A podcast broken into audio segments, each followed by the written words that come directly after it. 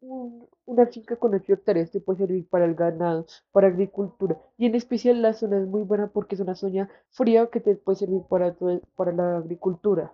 En especial para plantar la papa. Además de eso, tiene una estructura moderna y queda en una zona muy buena ubicada porque te, te, lleva la carretera de los llanos orientales y también hacia la otra. Integrantes del equipo, Santiago Mayalmas.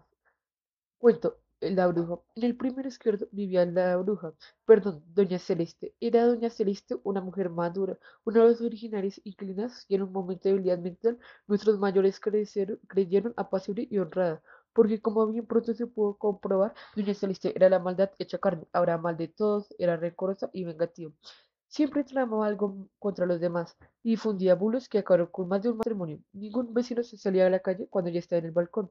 No fuera a ser que infundiera en voz alta un bulo o le tirara la maceta en la cabeza. Infundía el pánico en todos los cuantos la trataban. Pero lo peor no era esto. Doña Celeste había enviudado a su, su marido, un apocado abogado llamado Don Fructuoso.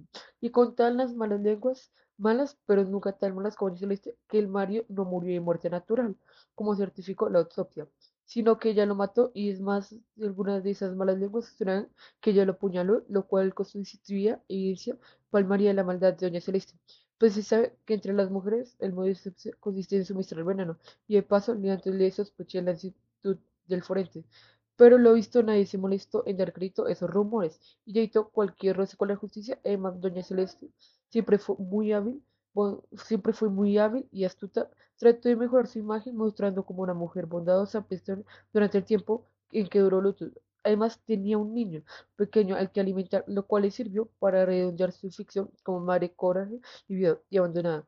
Pero cuando pasó el luto, ella volvió a las andadas y el niño se hizo grande y mostró tener los mismos genes de su madre, pues del padre parecía no haber heredado ninguno. Era sanguíneo, violento, irritable y visceral. Sí que era el significado de oficios se pueden sumar. Amenazaba a los vecinos, amenazaba a los tenderos, para que perdonara las deudas contraídas de por su madre.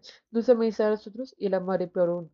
Nos tenían orejiza a pesar de ser visca, por razón por la cual los vecinos debieron que decía que tenían una mirada torva. Nos asustó a su hijo a la primera cambio sobre todo cuando teníamos cambio de difunta peseta al pico del alquiler, que por supuesto nunca nos perdonaba.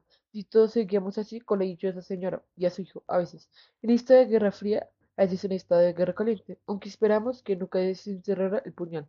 Tan solo en cuantas ocasiones nos concedía la tregua y nos hablaba como persona civilizada. Por esas ocasiones nos estremecíamos de la civilina maldad de doña Celeste. De hecho, hace poco, en verano, vimos su puerta en un crespo negro, sin que fuera a cobrar alquiler. Nos atrevimos a llamar, aunque casi era un suicidio hacerlo. Y al interesarnos por tal luctuosa situación, doña Celeste abrió, y de manera indecisa, casi alegre, nos explicó que ponía ese crespo porque así los ladrones pensarían que en esa caja, casa estaba el de luto. Y entonces, movidos por la compasión, se abstenían de entrar a robar para no acreditar más la pena que allí vivía. A vender una roca. Fue muy popular en los años 90 y lo pueden acceder muy fácilmente solo por un dólar. Eh, Tu hijo puede jugar con, con su mascota, es muy agradable, no hace daño y no, y no tienes que vacunarlo ni nada de eso. Es, una de las mejores opciones que puedes conseguir ahorita en el mercado. Y además de eso, lo puedes conseguir a un precio muy módico.